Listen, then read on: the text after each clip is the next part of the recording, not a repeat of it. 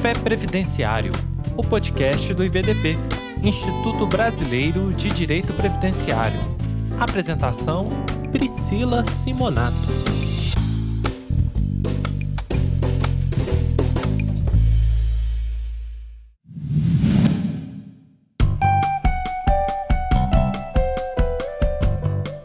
Olá, pessoal, tudo bem com vocês? Eu sou Priscila Simonato e estou aqui hoje para conversar sobre o benefício de pensão por morte e rapidamente farei a minha apresentação.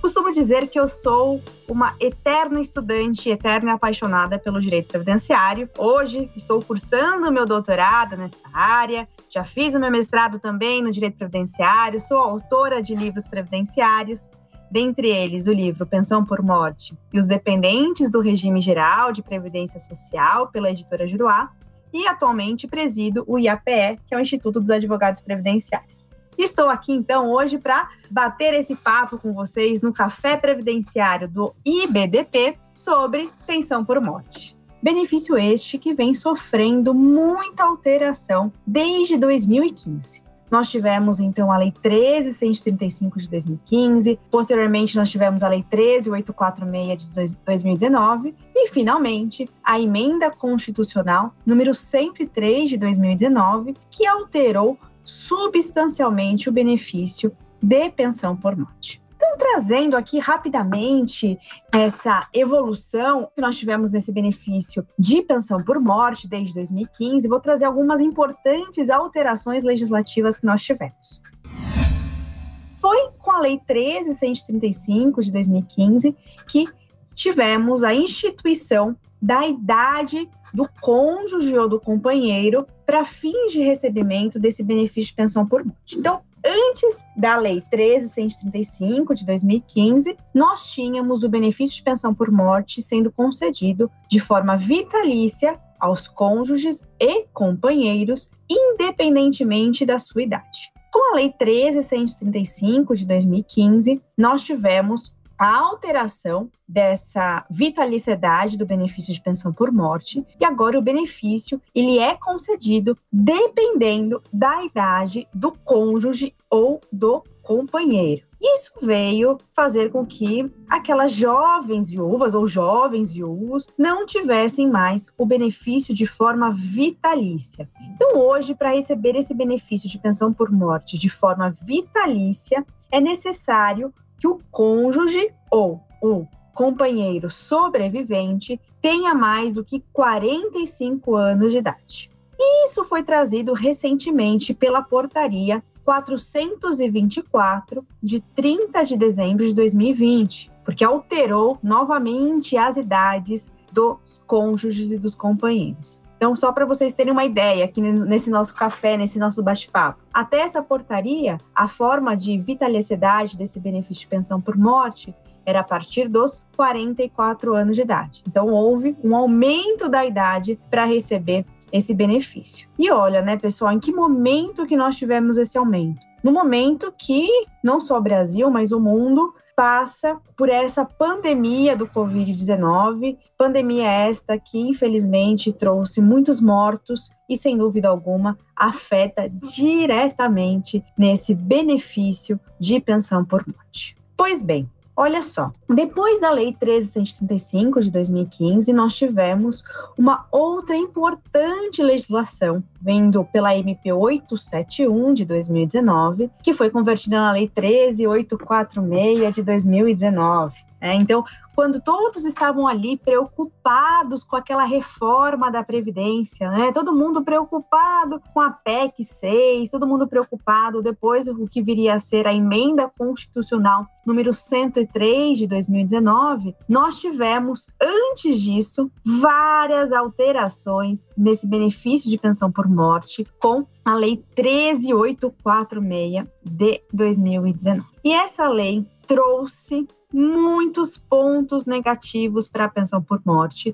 E eu vou elencar aqui duas importantes alterações nesse benefício.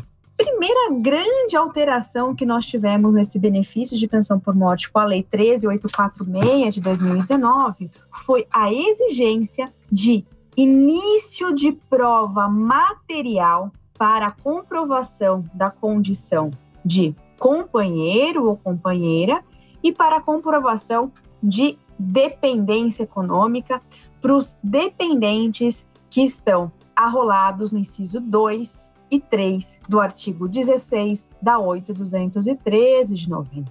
E para eu explicar o que, que foi essa alteração, eu preciso falar um pouquinho para vocês como que era antes, né, para que vocês consigam entender qual foi essa drástica modificação trazida pela Lei 13846 de 2019. Vejam só, antes da Lei 13846 de 2019, a condição de companheiro e a condição de dependência, a comprovação da dependência econômica, para isso não era exigida início de prova material. Vamos explicar. Não tinha na lei previdenciária, na lei 8213 de 91, não tinha nenhuma exigência de ter que apresentar início de prova material. Quem fazia essa exigência era o decreto 3048 de 99, que à época exigia pelo menos três provas materiais para comprovação da condição de companheiro e para comprovação de dependência econômica.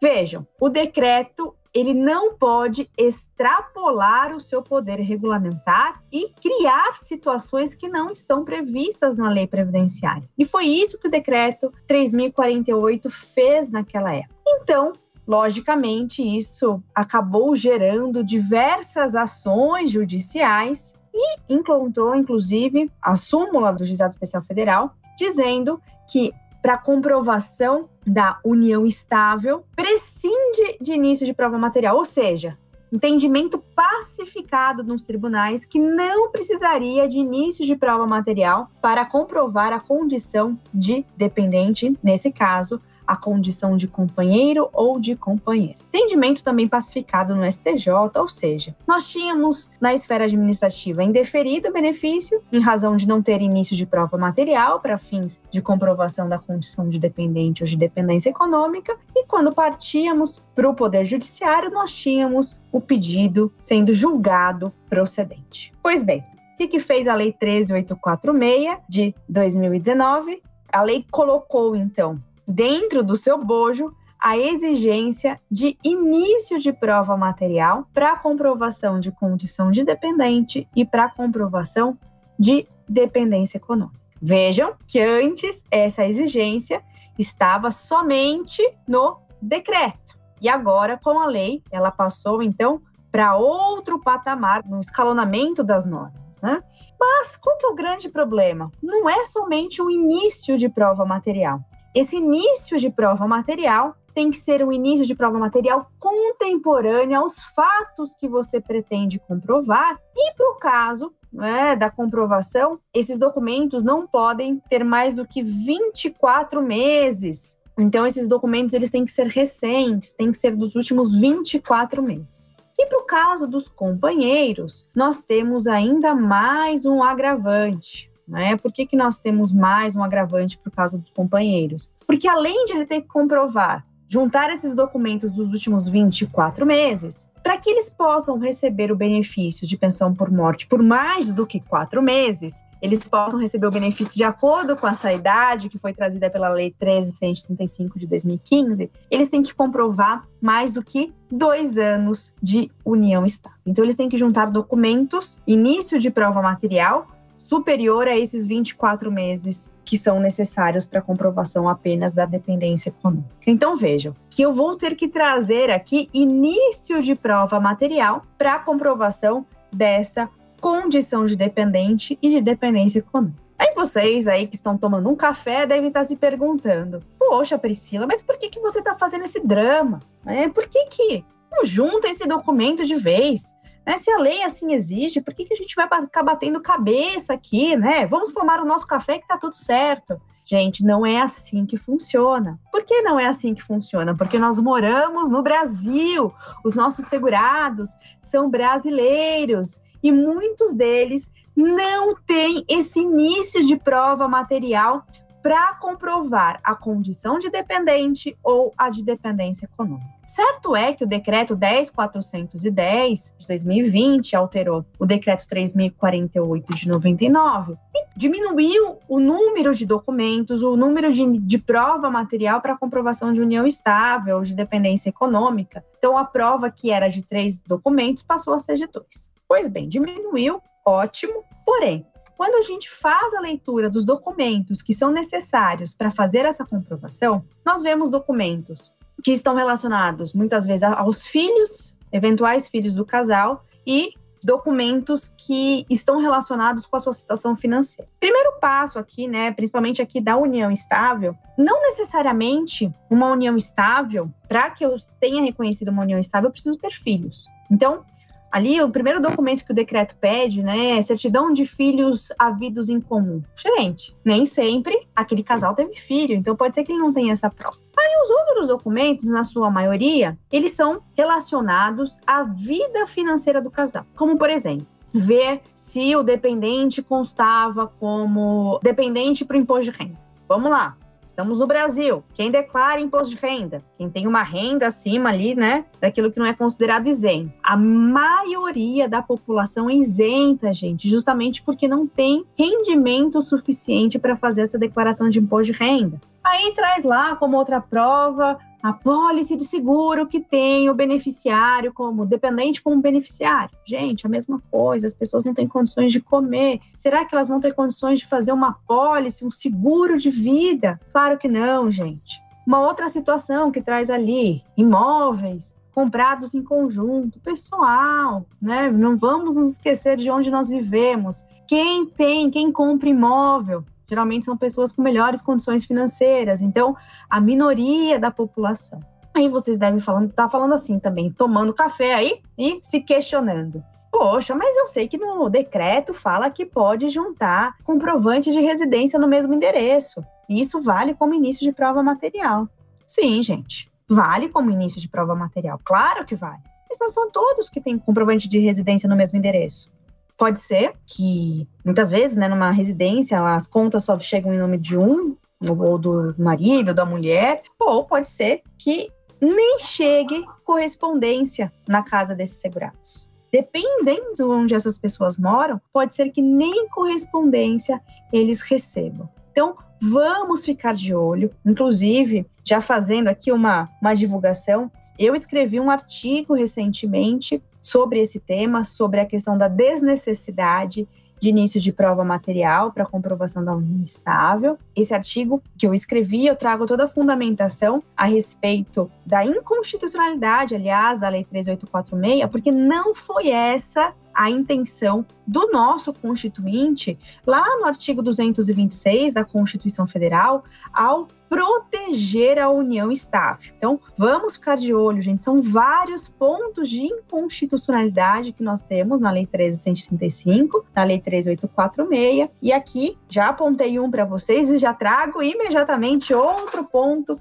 de inconstitucionalidade, também trazido pela Lei 13846 de 2019, e para isso, eu preciso né, também falar do antes e o depois para vocês. Olha só, antes da Lei 13846 de 2019, nós tínhamos um prazo para o menor de 16 anos requerer o benefício de pensão por morte e para que esse menor de 16 anos recebesse o benefício de pensão por morte desde a data do óbito. Como que funcionava? O menor de 16 anos depois que ele completava 16 anos de idade, ele tinha 90 dias para requerer o benefício de pensão por morte e ele receberia o seu benefício de pensão por morte desde o óbito. Ainda que o óbito tivesse acontecido ali há muitos anos, tivesse acontecido há 10, 15 anos, ele receberia desde a data do óbito. Para os demais dependentes, né, acima de 16 anos de idade, eles tinham 90 dias para requerer esse benefício de pensão por morte, e caso não fizesse esse requerimento, o benefício seria contado a partir da data de entrada de requerimento. E o que, que fez a Lei 13846 de 2019? A Lei 13846 de 2019 criou um prazo de 180 dias para esses menores de 16 anos requererem esse benefício de pensão por morte. Então vejam, o menor de 16 anos, ele tem agora o prazo de 180 dias para requerer o benefício de pensão por morte e receber esse benefício desde a data do óbito. Qual que é o problema aqui, gente? Qual que é o problema aqui? Vocês devem estar se perguntando, né, com relação a esse menor de 16 anos, deve estar pensando assim, poxa, mas lá no, me lembro, né, que o Código Civil diz que não corre prescrição contra os menores de 16 anos, uma vez que eles são absolutamente incapazes de exercer pessoalmente os atos da vida civil. Sim, nós temos a disposição lá no artigo 3 do Código Civil que não corre prescrição contra menor. Mas veja, o nosso Código Civil é uma lei ordinária e a lei previdenciária também é uma lei ordinária. Qual norma vai prevalecer, né? A gente tem que buscar, né, o princípio da especialidade, mas além de buscar essa interpretação pelo princípio da especialidade, a gente tem que fazer aqui a interpretação constitucional desse dispositivo e vou além, né, fazer também a interpretação convencional. Então, vamos primeiro aqui falar do que dispõe a Constituição. Lá no artigo 227 da Constituição Federal, traz a proteção da família principalmente no que se refere às crianças e o adolescente. E lá no artigo 227, parágrafo 3 inciso 2, traz que o direito à proteção especial dessas crianças e desses adolescentes também vai abranger os direitos trabalhistas e previdenciários. Então vejam que essa lei 13846 já traz um ponto de inconstitucionalidade aqui, né? Sem contar que ele fere né, aquele princípio da melhor proteção da criança, enfim, ele traz vários pontos de inconstitucionalidades. Um outro ponto que eu trago aqui é o ponto da questão da interpretação convencional, ou seja, de acordo com as convenções internacionais. E nós temos uma convenção importantíssima, que é a Convenção sobre os Direitos da Criança.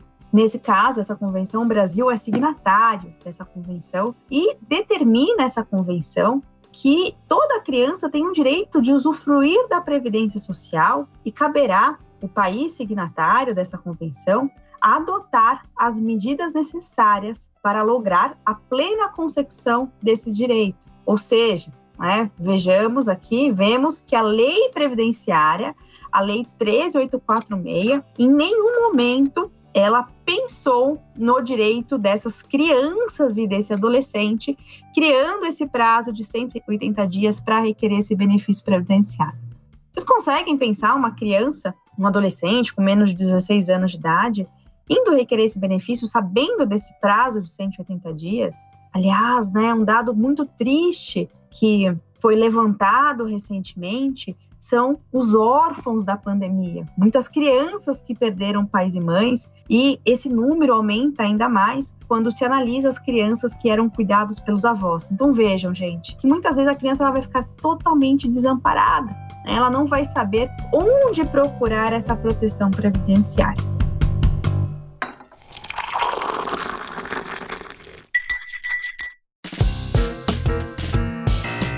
E vejam que até agora eu falei só das reformas infraconstitucionais. Eu não cheguei ainda na reforma constitucional, que é o nosso ponto agora, né?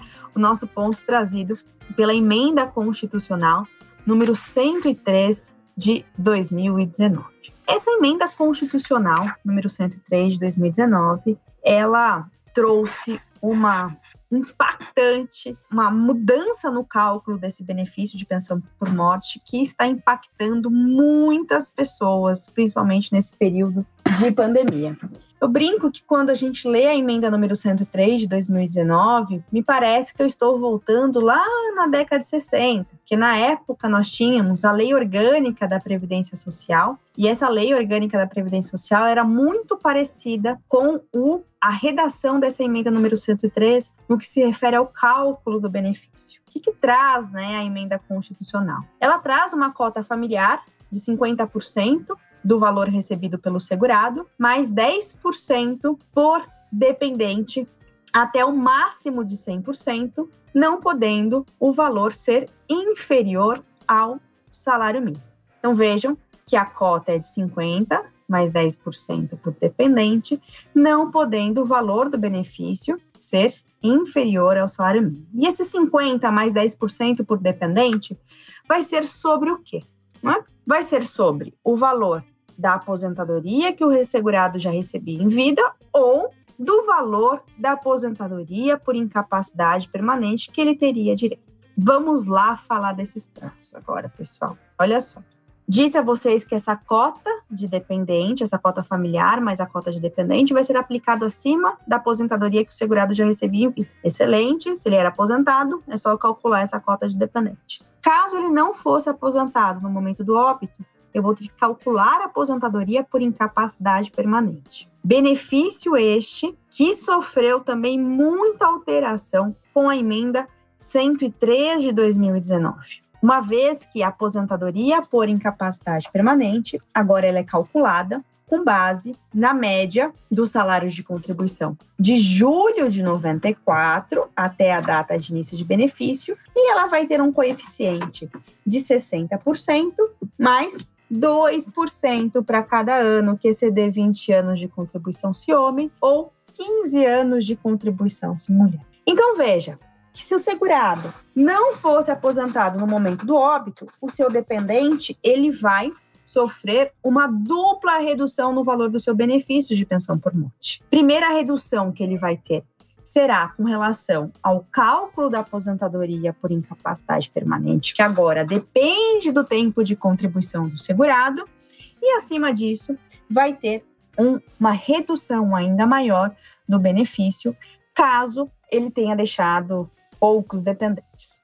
Há exceções, tá? Primeira exceção que nós temos aqui. Caso o segurado tenha deixado algum dependente inválido ou com deficiência intelectual, deficiência mental ou deficiência grave, não vai ser aplicada a cota de dependente. A cota de dependente sempre será de 100%. Então, se eu tenho qualquer dependente inválido ou com deficiência, a cota sempre será de 100%, tá bem? Então há uma exceção. Então, olha, atenção, né? Falar um pouquinho de prática aqui, né? Nesse nosso bate-papo. Atenção. Questione sempre os dependentes do segurado se eles possuem alguma invalidez ou alguma deficiência, porque dificilmente eles informarão isso no requerimento, porque eles não sabem qual que vai ser a repercussão. Mas vocês que estão me ouvindo sabem que a repercussão vai ser um aumento da cota, né? Ao invés de ser 50 mais 10% por dependente, aqui ela vai ser de 100%. Quer ver uma outra alteração que nós vamos ter no cálculo do benefício previdenciário também? Alteração esta que também né, vai ser causa de muita revisão ainda judicial porque dificilmente os dependentes vão informar isso quando eles requerem o benefício previdenciário, e ainda que eles informem, talvez o INSS não reconheça. Por que, que eu estou dizendo isso, gente? Porque o cálculo da aposentadoria por incapacidade permanente ele vai ser a base de cálculo para a pensão por morte, caso o segurado não estivesse aposentado no momento do óbito. Caso ele não estivesse aposentado no momento do óbito, eu vou ter que fazer o cálculo, então, que da aposentadoria por incapacidade permanente, que eu disse a vocês que é de 60% mais 2% para cada ano que exceder 20 anos de contribuição. Pois bem, diz a emenda constitucional que se a incapacidade for oriunda de um acidente do trabalho, o cálculo será sempre de 100%, 100% daquela média.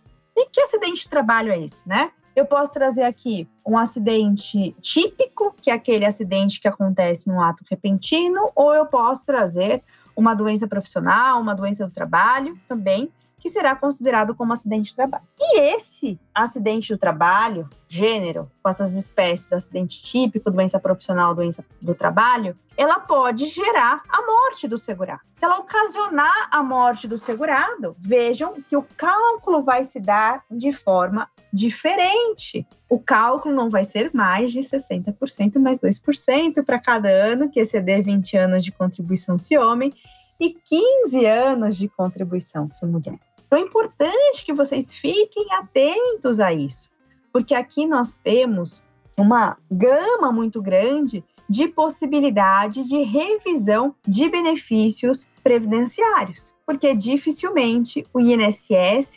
fará essa análise. Por que, que eu digo que o INSS dificilmente fará essa análise? Porque dificilmente quando o segurado der entrada no benefício previdenciário, no segurado não, aqui é a figura do dependente, quando ele requerer esse benefício previdenciário, ele não detém desse conhecimento de como alterou a emenda constitucional, como a emenda constitucional alterou esse benefício de pensão por morte. Então vamos ficar atentos, vamos questionar como foi a morte. Eu digo que hoje, quando a gente analisa um benefício de pensão por morte, é importante que a gente fique muito atento no atestado de óbito, a gente veja a causa da morte, né? a gente questione aos dependentes a questão da invalidez, questione aos, aos dependentes a questão da sua deficiência, porque tudo isso vai repercutir no cálculo do benefício previdenciário. Lembrando, gente, lembrando que depois de feito todo esse cálculo, o benefício de pensão por morte não poderá ser inferior ao salário mínimo.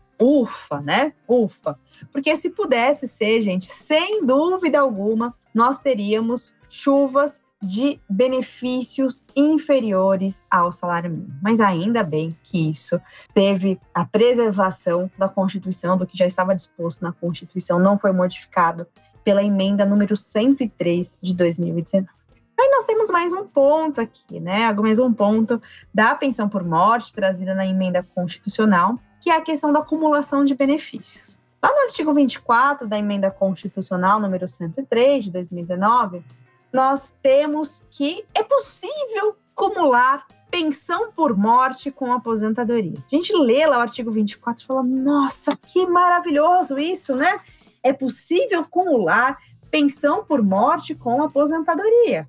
Ótimo. Mas ele traz lá o seguinte: pode acumular, porém, o segurado receberá o benefício mais vantajoso de forma integral. E o benefício menos vantajoso, ele receberá de forma proporcional. Então, existe lá no artigo 24, depois dê uma lidinha no artigo 24, que vocês vão ver esse escalonamento do cálculo do benefício menos vantajoso. Então, vejam, que a gente já teve uma redução com relação ao cálculo da aposentadoria por incapacidade permanente, que vai ser a base do benefício de pensão por morte. Nós já tivemos uma redução com relação à cota de dependentes e acima disso nós temos ainda mais uma redução com relação à acumulação de benefícios. E aqui eu chamo atenção para vocês que gostam de fazer planejamento previdenciário, que tem sido o assunto do momento, né? Todo mundo se preocupando com planejamento previdenciário. Olha só, você que vai fazer um planejamento previdenciário de um segurado, você tem que se preocupar também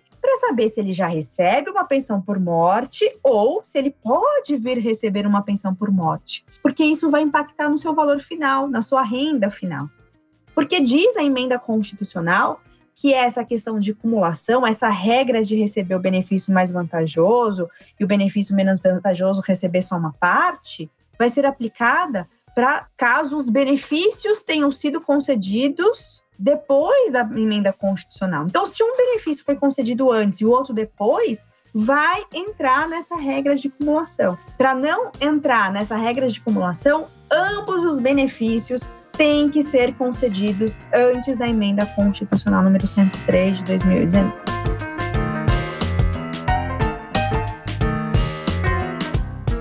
Gente, são várias as alterações trazidas por essa emenda. Na verdade, não só pela emenda, mas desde a Lei 13.135 de 2015, depois com a Lei 13.846 de 2019, e agora com a emenda constitucional número 103 de 2019. São várias as teses, não são poucas, são várias. Mais uma vez eu trago aqui para vocês que eu falo dessas teses no meu livro Pensão por Morte dos Dependentes do Regime Geral de Previdência Social pela editora Juruá.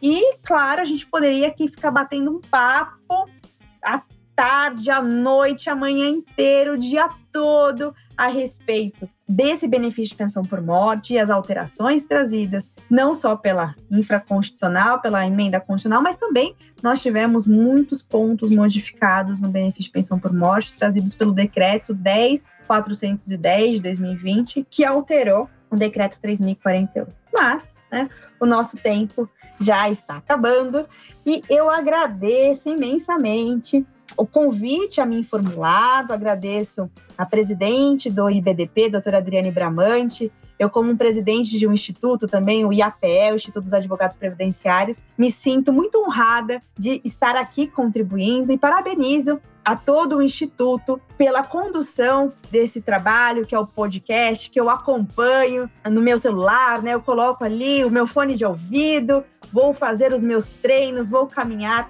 ouvindo podcast aqui no Café Previdenciário. Então, espero que vocês tenham curtido esse podcast e foi um prazer enorme estar aqui com vocês, gente. Até a próxima. Muito obrigada.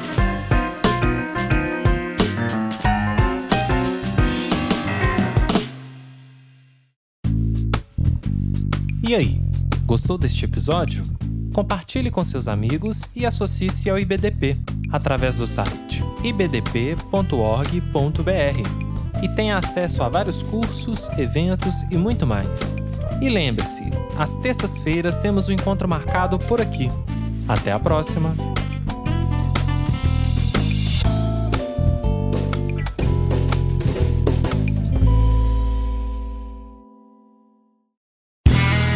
Este podcast foi editado por Play Áudios.